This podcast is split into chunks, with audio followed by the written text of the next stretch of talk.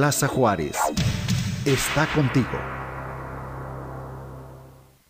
Una estructura sin rigidez, fluida, que exige movimiento, ya sea de cuerpo y o conciencia. Círculo abierto. A la reflexión, la discusión, la crítica, la polémica, la construcción, la deconstrucción, el aprendizaje Círculo Abierto. Al aire. Por Radio, Plaza.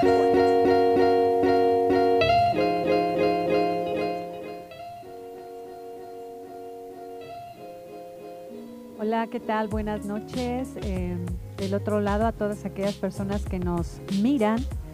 Y eh, bueno, aprovecho para recordarles nuestro, nuestras redes sociales. Estamos en Face, en Radio Plaza Juárez y en Twitter eh, Radio Plaza J.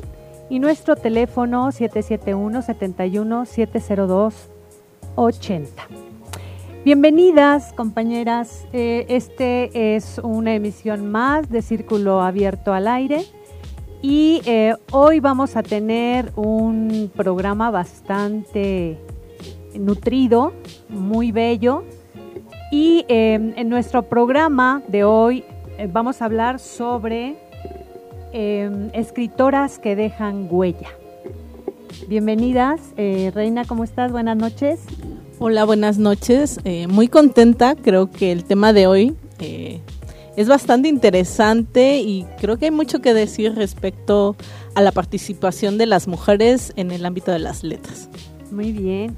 Hola, ¿cómo estás, Gloria? Hola, muy buenas noches coincido con Reina de que es un tema no solamente interesante, sino también necesario de visibilizar y qué mejor que este espacio para hacerlo. Muchas gracias. También le damos eh, la bienvenida a Ceci que hoy nos acompaña, la que mm, siempre, la compañera que siempre está em, escribiendo las editoriales. Y también le damos la bienvenida a una invitada de lujo, a Dana Montes. Me gustaría que te presentaras, Dana. Hola, buenas noches. Pues muchas gracias por el espacio, por invitarme. Creo que conozco el trabajo de varias de ustedes y sin duda pues es un honor estar aquí. Em, yo soy Dania Montes, licenciada en Letras Hispánicas y bueno, pues me he dedicado un poco a este ámbito de los círculos de lectura y de escritura de mujeres y entre mujeres. Muy bien. Vamos a escuchar una canción, em, se llama Alfonsina y el mar y es de Ariel Ramírez. Em, ahorita que regresemos comentamos sobre ella.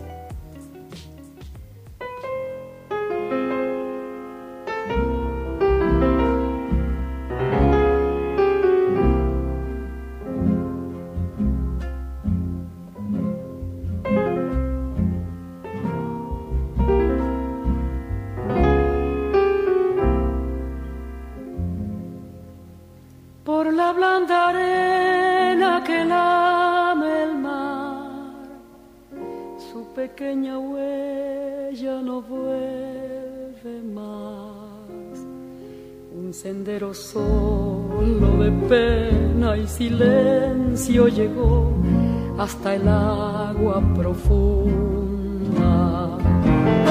Un sendero solo de penas mudas llegó hasta la espuma. Sabe Dios que angustia te acompañó, qué dolores viejos cayó tu voz para recostarte arrullada en el canto de las caracolas marinas. La canción que canta en el fondo oscuro del mar, la caracola. Vas Alfonsina con tu soledad, que poemas nuevos fuiste a buscar una voz antigua de viento y de sal. Te requiebra el alma y la está llevando. Y te vas hacia allá como en sueños, dormida Alfonsina,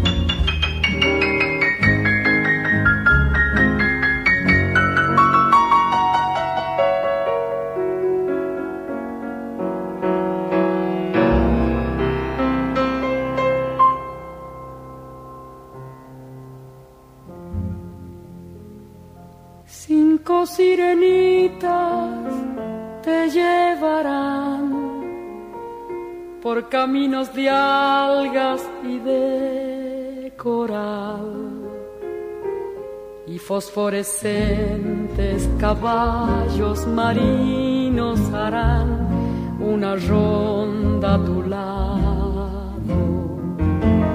Y los habitantes del agua van a jugar pronto a tu lado Bájame la lámpara un poco más, déjame que duerma nodriza en paz. Y si llama a él, no le digas que estoy, dile que Alfonsina no vuelve. Si llama a él, no le digas nunca que estoy, dile que me ido. Te vas, Alfonsina, con tu soledad. ¿Qué poemas nuevos fuiste a buscar? Una voz antigua de viento y de sal te requiebra el alma y la está y te vas hacia allá como en sueños dormida Alfonsina, vestida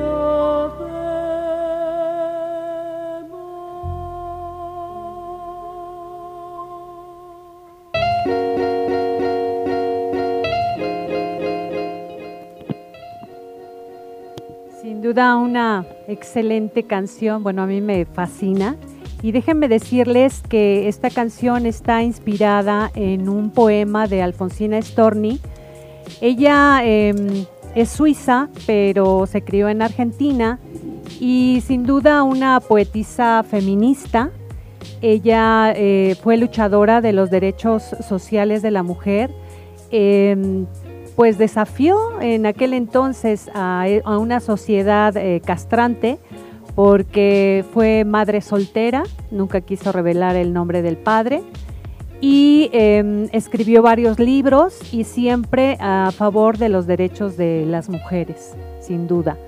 Pero me gustaría eh, que Dana nos contara acerca de sus obras, de lo que ha hecho, de lo que ha escrito.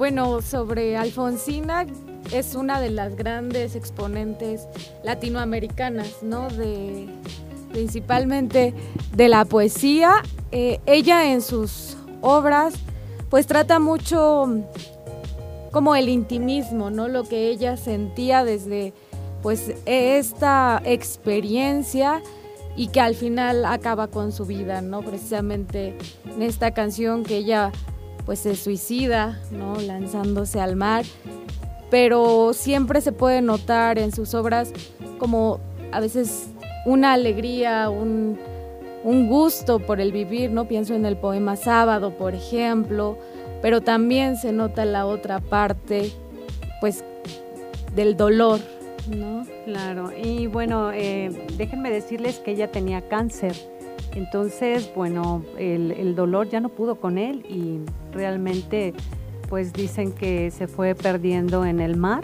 y precisamente por esto eh, la canción de Alfonsina y el mar, ¿verdad? ¿Qué dicen sobre tu obra? ¿Qué dices? o la de Alfonsina, la mía. Bueno, pues yo en realidad me considero novel, ¿no? Eh, escribo poesía y narrativa de repente. Creo que es importante cuando se cuestiona, ¿no? Y que siempre se le cuestiona a un escritor o a una escritora por qué escribir. Yo solamente puedo decir para salir del silencio, como deber moral, así, ¿no? Sobre todo porque históricamente las mujeres hemos sido silenciadas y sobre todo en el ámbito de las letras, de la literatura, e incluso durante la Edad Media antes, las mujeres ni siquiera teníamos permitido acceder a libros, a lecturas, y era considerado solamente un privilegio para hombres y hombres de clase alta. Así es.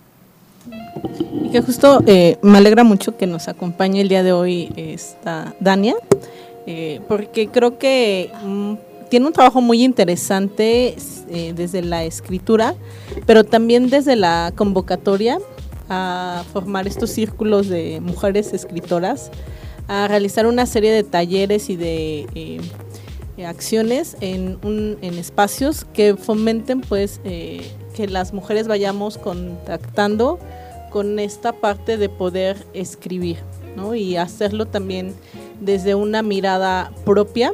Y también creo que eh, parte del trabajo que tiene y ojalá nos pudiera también como compartir eh, cómo ha sido este proceso de eh, abrir espacios exclusivos, sí, desde, desde una mirada también feminista, espacios para mujeres que escriben. Qué bien. Bueno, eh, vamos a ir a un corte y enseguida regresamos con Dania para que nos siga platicando acerca de sus aspiraciones o qué es lo que plasma en el papel, que le inspira a plasmar en el papel, ¿no? Regresamos. Estás escuchando Círculo Abierto. Regresamos.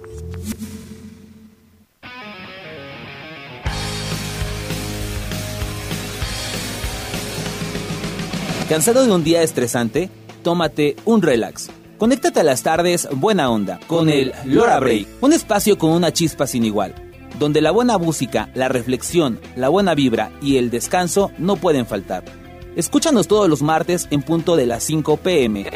Escúchanos todos los martes en punto de las 5 pm. Solo por Radio Plaza Juárez. En www.radioplazajuárez.mx. Lora Break el espacio en donde tú y yo, donde tú y yo nos damos un tiempo.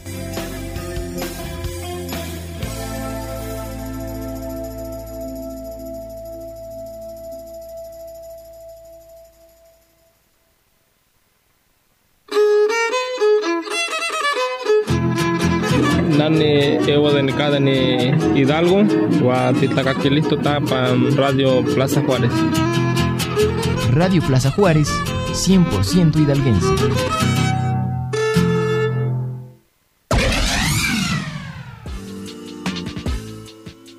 Pues para mí no es la gran cosa. Por eso, por eso, entonces es lo que te estoy preguntando. Nada más habla y no responde en la cancha. O sea, estamos hablando de uno de los mejores de todos los tiempos. No, no, para ti, para mí no, ¿eh? Esto es fútbol y al final los partidos se juegan. O sea, lo único que no puede pasar es que aquí nos pongamos de acuerdo. No te pierdas tiempo agregado, un espacio para hablar del deporte de fan a fan. Escúchanos todos los miércoles en punto de las 4 pm, solo por Radio Plaza Juárez, en www.radioplazajuárez.mx. Tiempo agregado, el deporte más allá de los 90 minutos.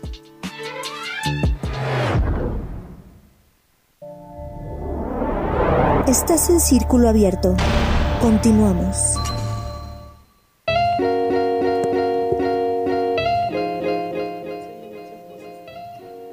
Regresamos con ustedes y em, pues que nos platique Dania acerca de su obra, de lo que ha escrito, eh, qué es lo que la ha inspirado a escribir todo esto. Pues muchas gracias. Eh, me cuesta un poco trabajo hablar de mí, pero sin duda voy a tratar como de compartir esta parte. Mm, creo que el oficio de la escritura, porque creo que es eso, un oficio, siempre está latente, ¿no? Hay quien desde pequeño le gusta escribir. Yo tenía como una pues sí, un gusto, pero nunca lo desarrollé hasta ya en la universidad, donde un trabajo de escritura pues es eso, ¿no?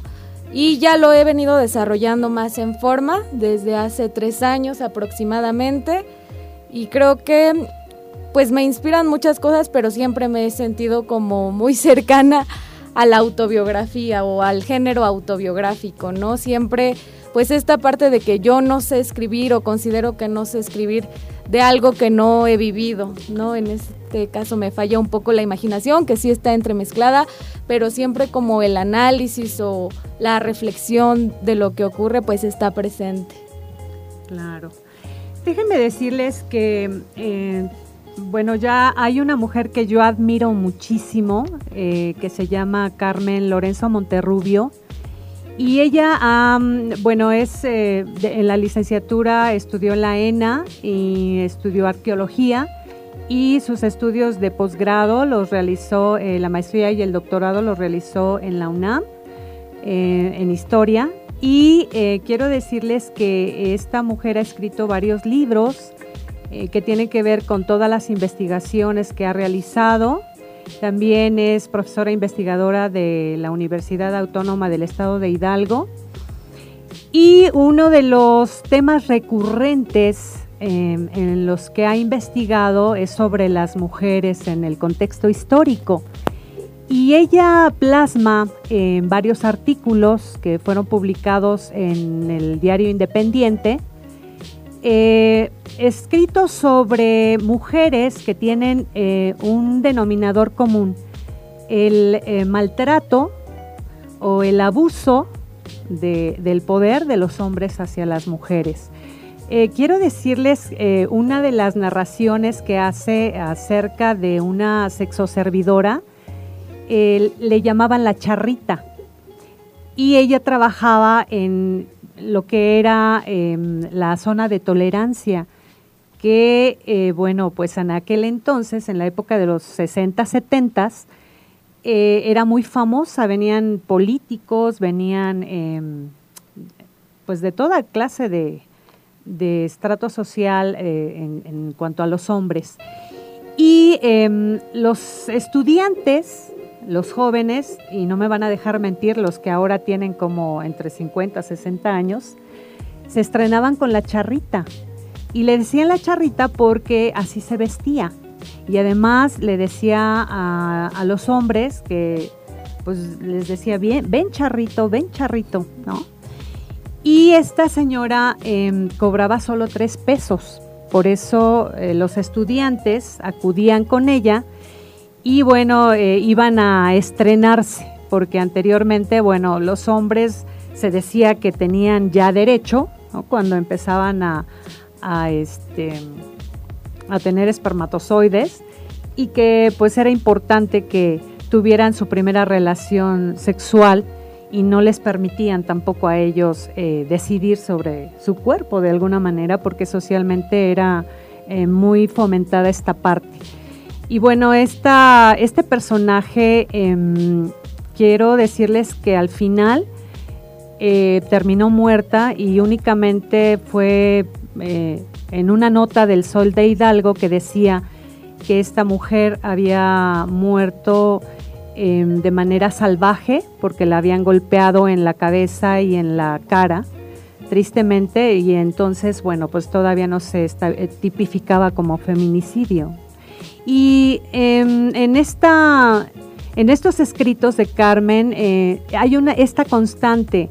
Hay otro relato en donde eh, una mujer era comendadora, fue heredado este puesto por su esposo, porque enviudó, y em, en aquel entonces, bueno, había una dote que darle a la mujer, porque de esa manera se aseguraba eh, la riqueza o las alianzas con otras familias y em, cuando se casa eh, su hija eh, llega un momento en que el esposo la mata y pues sale inmediatamente el, hombre y entonces ah, la señora por haber protestado pues no, no había ni voz ni voto ¿no? en ese entonces.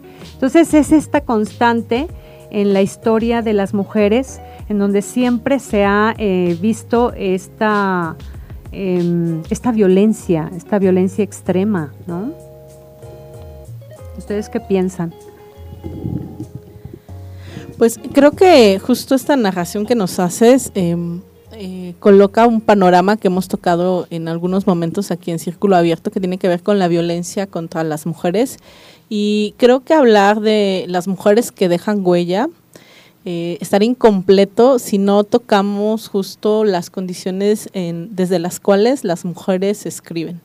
Es decir, cómo se da eh, estas condiciones para las mujeres que eh, algunas pues ya han dejado eh, pues algún legado importante en el campo literario, en el mundo de las letras, pero también eh, creo que eh, sería bastante interesante poder conocer también como estas nuevas propuestas, estos nuevos espacios que eh, eh, se crean para poder reflexionar sobre las condiciones en las cuales las mujeres que escriben eh, pasan, cómo es este mundo literario, este, y creo que sobre eso hay mucho que decir. Principalmente, si, si retomamos, por ejemplo, que el Premio Nobel de Literatura es un premio bastante llamativo, que da mucho prestigio y que de eh, al momento solamente 14 mujeres han sido premiadas con un Nobel, ¿no? Frente a 100 hombres en toda su historia. Esto nos habla un poco de la forma en cómo las mujeres hemos sido segregadas, pero también estamos en un momento y que me parece muy importante eh, que mujeres también nos hemos sido abierto espacios. A mí me gustaría preguntarle a Dania, ¿cómo ha sido tu experiencia en estos círculos de mujeres para mujeres? ¿Te ha costado trabajo el abrirlos? Pues en realidad llevamos un año y medio de que se abrió el primer grupo, ¿no? Donde pues tengo pues el honor de ser amiga ya de varias de ellas. Y no, en realidad sale una convocatoria porque yo pues desde la autogestión, ¿no? Y hay muy buena respuesta. En realidad se tuvo como que decir, ah, bueno, hay un cupo máximo por el espacio, no cabíamos. Y sin embargo en la primera sesión cada que inicia como este ciclo es ¿por qué estar en un espacio de mujeres para mujeres? Y es pues por las prácticas machistas que incluso están presentes en talleres de escritura, ¿no? Que uno diría, bueno, Era precisamente lo que te iba a preguntar. ¿Cuál es la constante ellas eh, están incurriendo, ¿no? Para escribir, sobre qué escriben constantemente. Pues sí, digo, los temas son variados y creo que también eso nutre mucho al grupo, pero sin duda hay un interés, ¿no? Por esta parte del género, de cómo se está viviendo hoy en día, pues esa experiencia.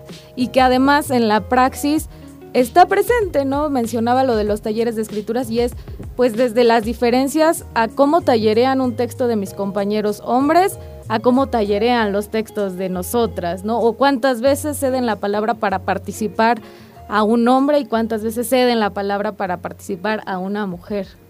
Qué interesante. Ahorita me hiciste recordar em, esta pareja de Simone de Beauvoir y Jean-Paul Jean sí. y em, en sus cartas dice em, Simone de Beauvoir que pues eran holgadas, o sea, tenían una relación amorosa em, eh, completamente libre. Y ella narra, le narra en sus cartas cómo pues tenía amoríos de alguna manera, pero esto fue cruelmente sancionado por la sociedad, por la prensa de aquel entonces, y bueno, John pues realmente no, no le importaba mucho, ¿no? Y también se narra, algo que me llamó mucho la atención, es que em, en sus escritos ella exaltaba mucho la figura de John. Y en cambio él, cuando escribían juntos, eh, siempre escribía primero anteponiendo su figura y después la de Simón de Beauvoir, ¿no? Y entonces esto nos da eh, pie para entender cómo hemos sido las mujeres invisibilizadas a través de, del tiempo, ¿no? y también a través de los mismos personajes literarios, ¿no? El cómo nos colocan a las mujeres dentro de una obra, dentro de un poema, eh, el cómo incluso las mujeres que son escritoras muchas veces se vieron en la necesidad de firmar como anónimos o simplemente con sus siglas para pues que sus libros fueran publicados. ¿Por qué? Porque se tiene la idea de que un hombre puede, claro, figurar y escribir grandes obras. Sin embargo, las mujeres no tenemos como esa capacidad. Y tan es así que en México todo el mundo reconoce a Octavio Paz como premio Nobel de Literatura. Pero me gustaría que, a, ver si alguien del público conoce a una de las 14 mujeres que han sido premiadas con un Nobel de Literatura. Y, y, que justo eh, aprovechando que también nos acompaña el día de hoy Dania, pues eh, quizás eh, que nos pudieras compartir respecto a la experiencia que te ha tocado, de qué prácticas siguen vigentes, ¿no? O sea, si se tuviera que pensar como en algunos retos, este, eh, condiciones que siguen vigentes en la en el campo de la literatura para que no ha permitido la igualdad, ¿no? En, en las condiciones, sobre todo de las mujeres, para participar en espacios culturales pero también para mm, eh, ser incluidas en los currículums eh, oficiales, ¿no? Lecturas de mujeres escritos, de mujeres textos. Y también, eh, ¿qué, ¿qué, tan complicado es publicar por una, para una mujer por razón de género? Pues yo creo que la principal como campo, el principal campo que tenemos ahorita que conquistar, y lo venía pensando, ¿no? es la crítica literaria, ¿no? Porque yo creo que muchos textos escritos por mujeres no son valorados en buena medida pues por el canon establecido con bases androcéntricas, ¿no? Totalmente. Entonces, y que ha sido a lo largo de la historia. Entonces, necesitamos hacer una crítica literaria desde el feminismo y también con autoras mujeres, ¿no? Yo creo que a partir de eso se va a empezar a valorar en su justa medida el trabajo que se está creando por las autoras. Considero que publicar el, día de hoy por la cuestión de las editoriales independientes, la autopublicación, no es necesariamente difícil. Sin embargo, el peso que se le da ahora sí que a los textos escritos por mujeres, pues siempre es distinto, ¿no? Sí, definitivamente. Y me parece que durante todo, todas las épocas hemos tenido eh, que eh, alzar la voz de alguna manera, ¿no? Para ah, hacernos ver, y observar que pues también eh, pensamos, también sentimos, también tenemos una crítica, un sentido crítico ante la vida y que no nada más estamos para ser mamás, o para eh, estar en casa, hacer las labores domésticas. Y quiero comentarles ahorita, por ejemplo, con el asunto del coronavirus famoso que nos trae asoleados a todo mundo, ¿qué va a pasar con estas mujeres que son violentadas constantemente en sus hogares y que van a estar en cuarentena? ¿Qué va a pasar? Eso, eso realmente de veras me preocupa, me preocupa muchísimo porque me parece que pues no hay un protocolo que realmente pudiera em, ser em, seguido para apoyarlas, ¿no? ¿Qué piensan? ¿Lo habían pensado? Fíjate que eh, sí, sí lo había estado como comentando con algunas compañeras justamente de, no solamente de mujeres eh, adultas, ¿no? Sino también de niñas que han sido violentadas y que pues lamentablemente el violentador pues está en casa, ¿no? Me parece que los protocolos para este tipo de situaciones no contemplan esas situaciones y que es necesario abordarlas porque, bueno, al menos yo pensé que solamente el H1N1 iba a ser la única pandemia que iba a vivir en la vida y me toca la segunda. Porque yo pensaba, híjole, este va a ser momento padrísimo para ponerse a escribir, ¿no? Pero aquellas mujeres que están todo el tiempo con miedo, todo el tiempo pensando en, en que eh, su violentador en cualquier momento les puede hacer algo, ¿no? Y fíjate que retomando un poquito la parte del miedo, me gustaría preguntarle a Dania, eh, qué tan incluso terapéutico puede ser para una mujer el escribir sobre estas situaciones de violencia y qué tan aceptado es en este mundo de literatura.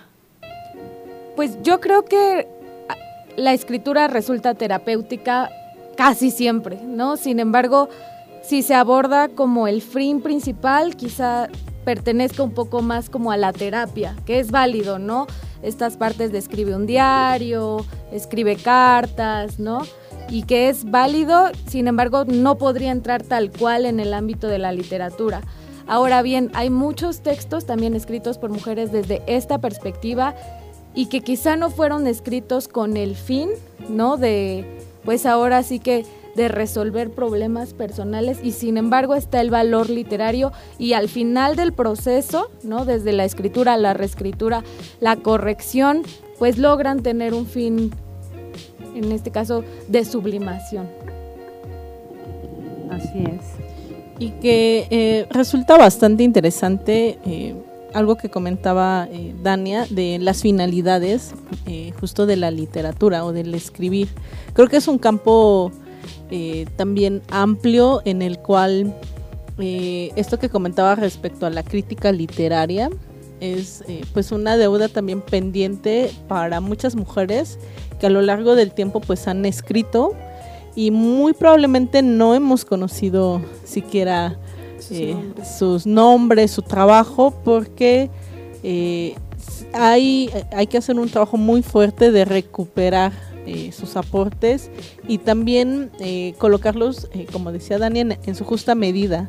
Porque creo que también algo que, pasa es que de pronto ah, puede haber como temas que son comunes, ¿no? Al momento de tocar el tema literario y, quizás, no sé, me atrevería a pensar que la sociedad espera que toquemos esos temas, sobre todo actualmente que, hay temas respecto a la violencia de género, a temas que tienen que ver eh, o con el estereotipo de la mujer, la maternidad, lo femenino, lo bello, lo dulce, lo delicado, o la, otra parte también que es como más revolucionaria.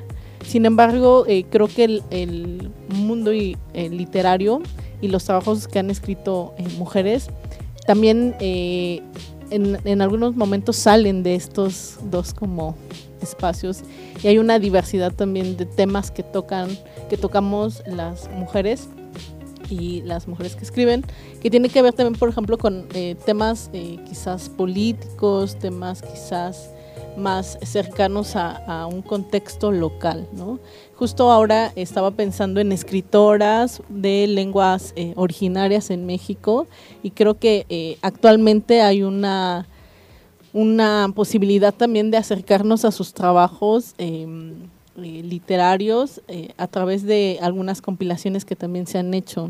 Y que también nos permiten, eh, pues, mirar esa diversidad de específicamente en México, la diversidad de, lenguas que hay en México y la diversidad también de visiones que hay respecto a, a esos mundos y cómo las mujeres también pues eh, han estado incursionando pues eh, en estos espacios y hay trabajos muy reconocidos, ¿no? Entonces creo que también hay una gran diversidad de temas que sobre los cuales no son tradicionales que toquen las mujeres. Principalmente, eh, como en el hecho de decir, las mujeres no solamente escribimos sobre romanticismo, ¿no?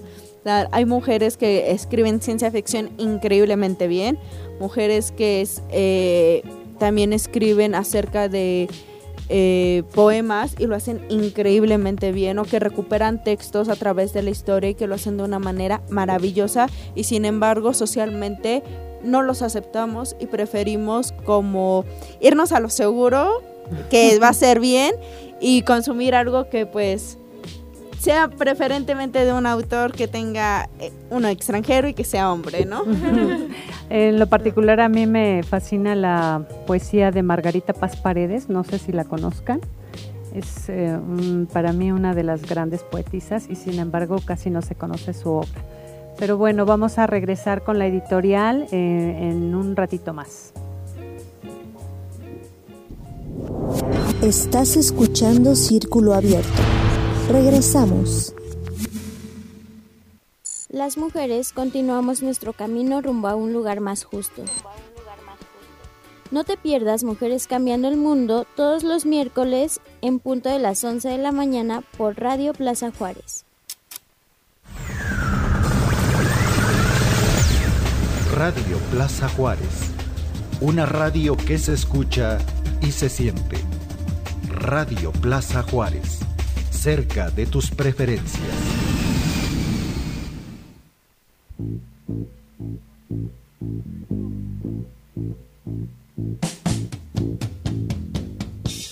Melómano, el ranking de la buena música. Acompaña a Luis Lailson cada viernes en el top 10 más original de la radio, que te ofrece solo lo mejor de la historia de la música.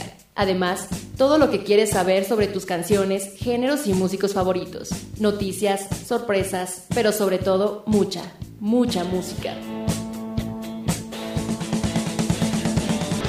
Melómano, todos los viernes en punto de las 8 de la noche. Obvio, solo por Radio Plaza Juárez.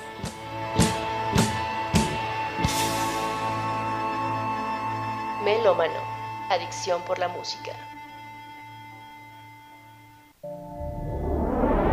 Estás en círculo abierto. Continuamos.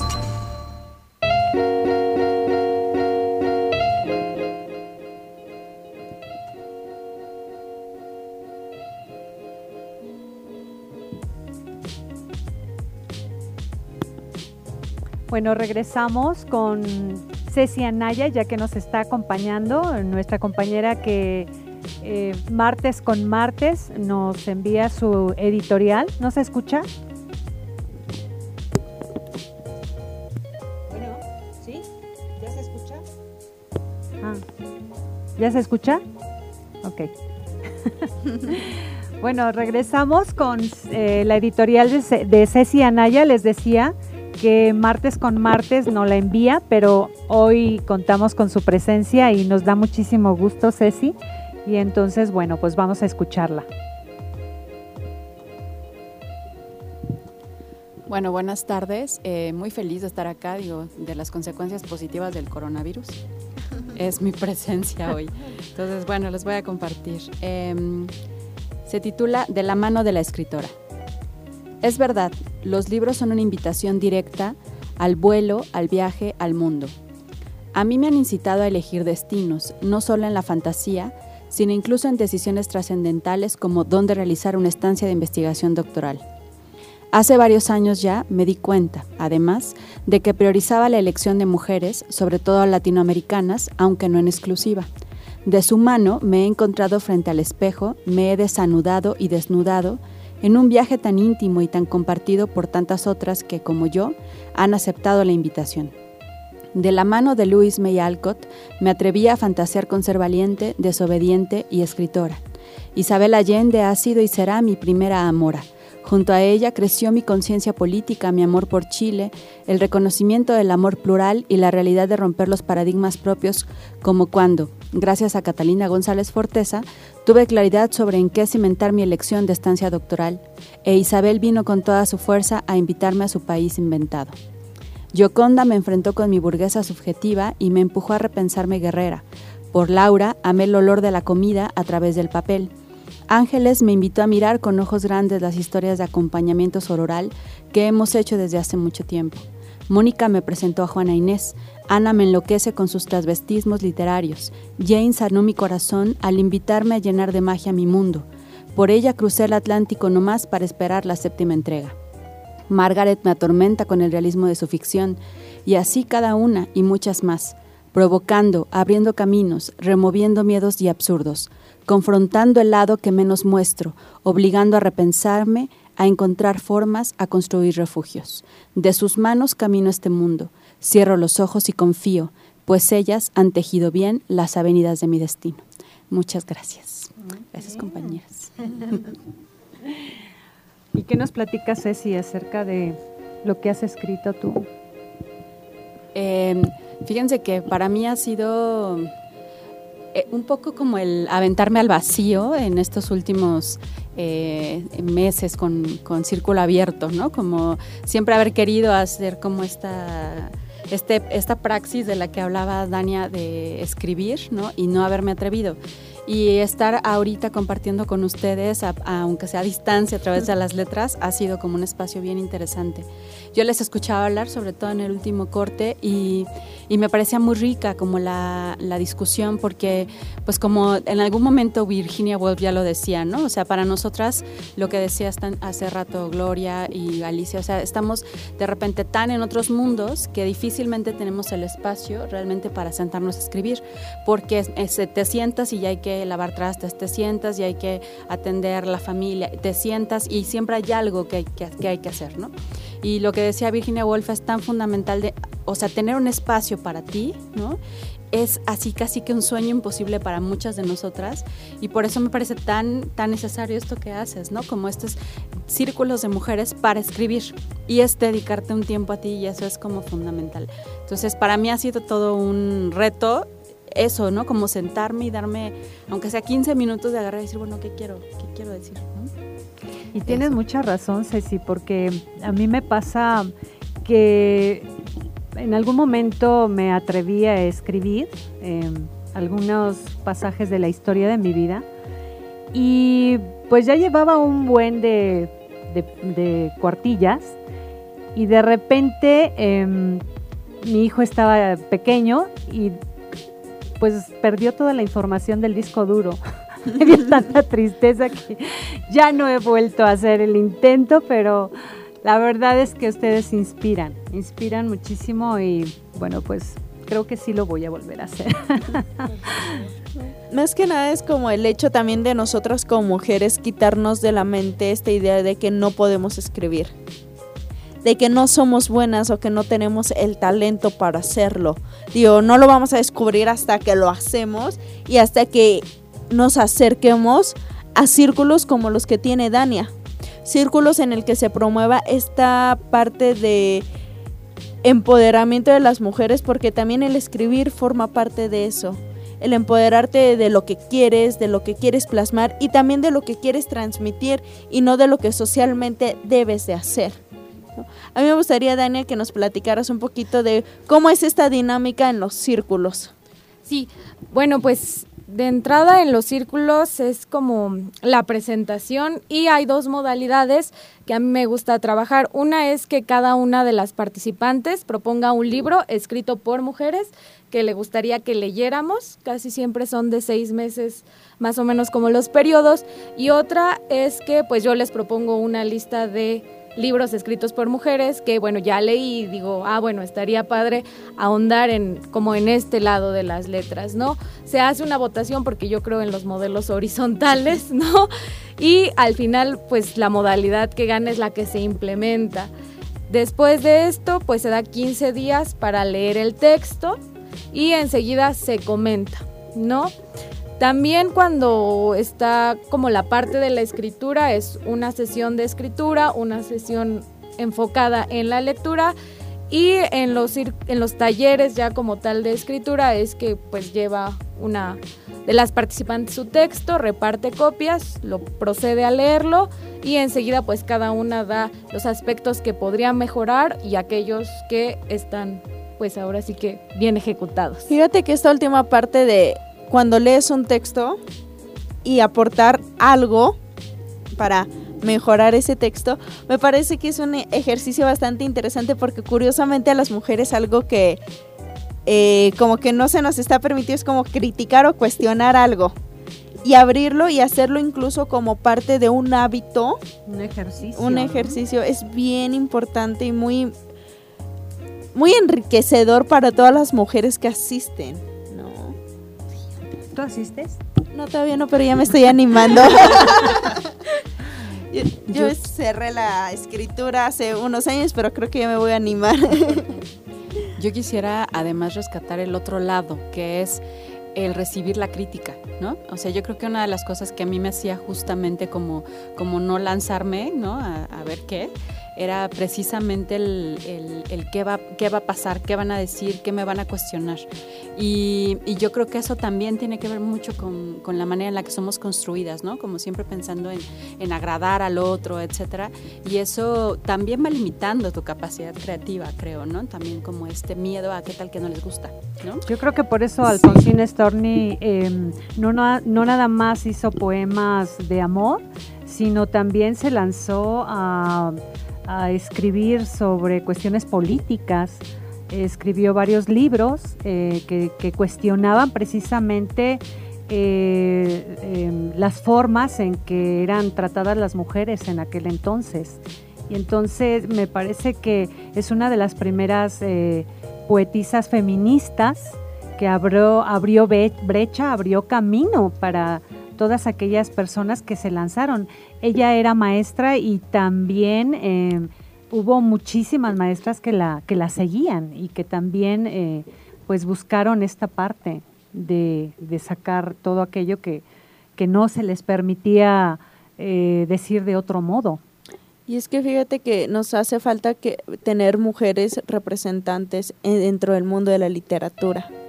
Vemos a tantos hombres ahí que cuando eres niña realmente no tienes con quién identificarte, no tienes como de, el, eh, la apertura para decir, ah, yo quiero ser como Virginia Woolf o yo quiero ser como es, Gabriela Mistral. sí, ¿no? o sea, como que no tienes estos referentes y entonces es un mensaje implícito de que el ámbito es negado para nosotras. Y ya lo dice Lucía Guerra en uno de sus ensayos, no somos las no invitadas oficiales a la literatura, entonces tenemos que hacer algo como para ir apropiándonos de esos espacios y para pues ahora sí que ser parte del camino que se va trazando. Sí, me parece excelente. Dania, y bueno, no sé cuánto tiempo nos quede, perdón. perdón. Cinco minutos. Cinco todavía estamos en tiempo, creo. a mí me gustaría que Dania nos recomendara como algunos libros, sobre todo para las personas que nos ven, que nos están escuchando, que pudieran como empezar a escarbar para quienes incluso empiezan en este ámbito del feminismo, como qué, es, qué pueden leer. Pues libros escritos por mujeres hay muchos y muchos que son muy buenos. Muy buenísimos. eh, un libro que yo siempre sugiero son Las pequeñas virtudes de Natalia Ginsburg, por ejemplo. Erta Miula, que precisamente fue premio Nobel 2009, me parece, en Tierras Bajas y La Bestia del Corazón también, muy buena novela. Josefina Vicens, mexicana. Curioso su caso porque solo escribió dos novelas en toda su vida, con 50 años de diferencia entre una y otra, ¿no? Y las dos son fenomenales. ¿Qué otra? Y bueno, si se quiere abordar como desde la crítica, un libro que sí es como básico es Teoría Literaria Feminista de Toril Moy y Teoría Literaria Feminista de Lucía Guerra, precisamente. Mm, qué bien, qué bien, qué bien. Bueno, vamos a invitar a nuestra amiga Reina a que nos lea eh, el poema póstumo de precisamente eh, Alfonsina Storni y que en la que se basó esta canción de Alfonsina y el mar. Voy a dormir. Dientes de flores. Confía de rocío. Manos de hierbas. Tú Nodriza fina, denme prestas las sábanas terrosas y el edredón de musgos escardados. Voy a dormir. Nodriza mía, acuéstame. Ponme una lámpara a la cabecera, una constelación, la que te guste. Todas son buenas.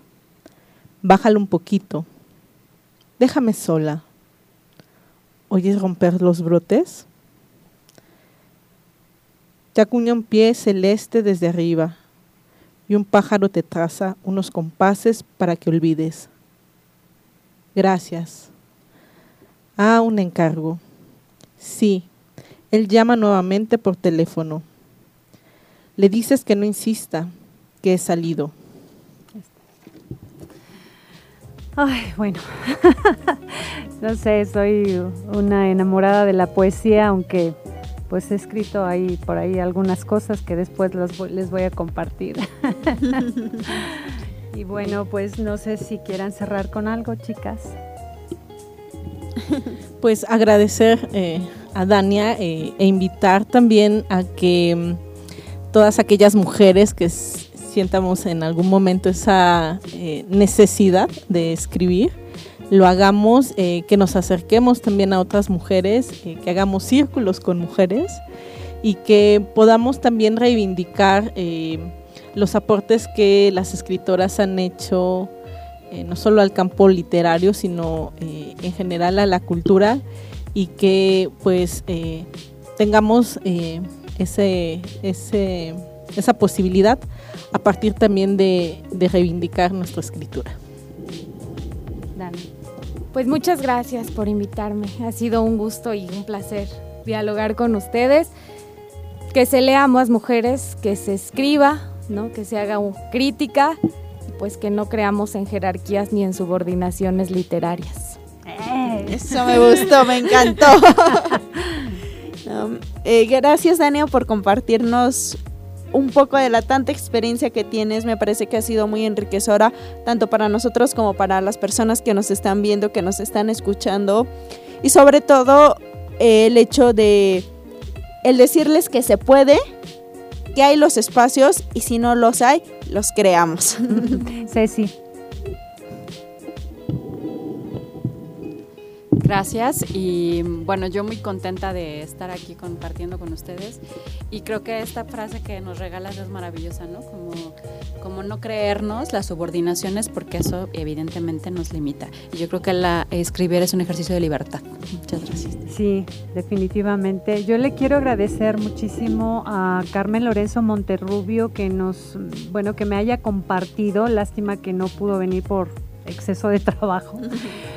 Pero em, quiero cerrar con esta frase que dice, el camino de mil leguas comienza por el primer paso. Muchísimas gracias, buenas noches.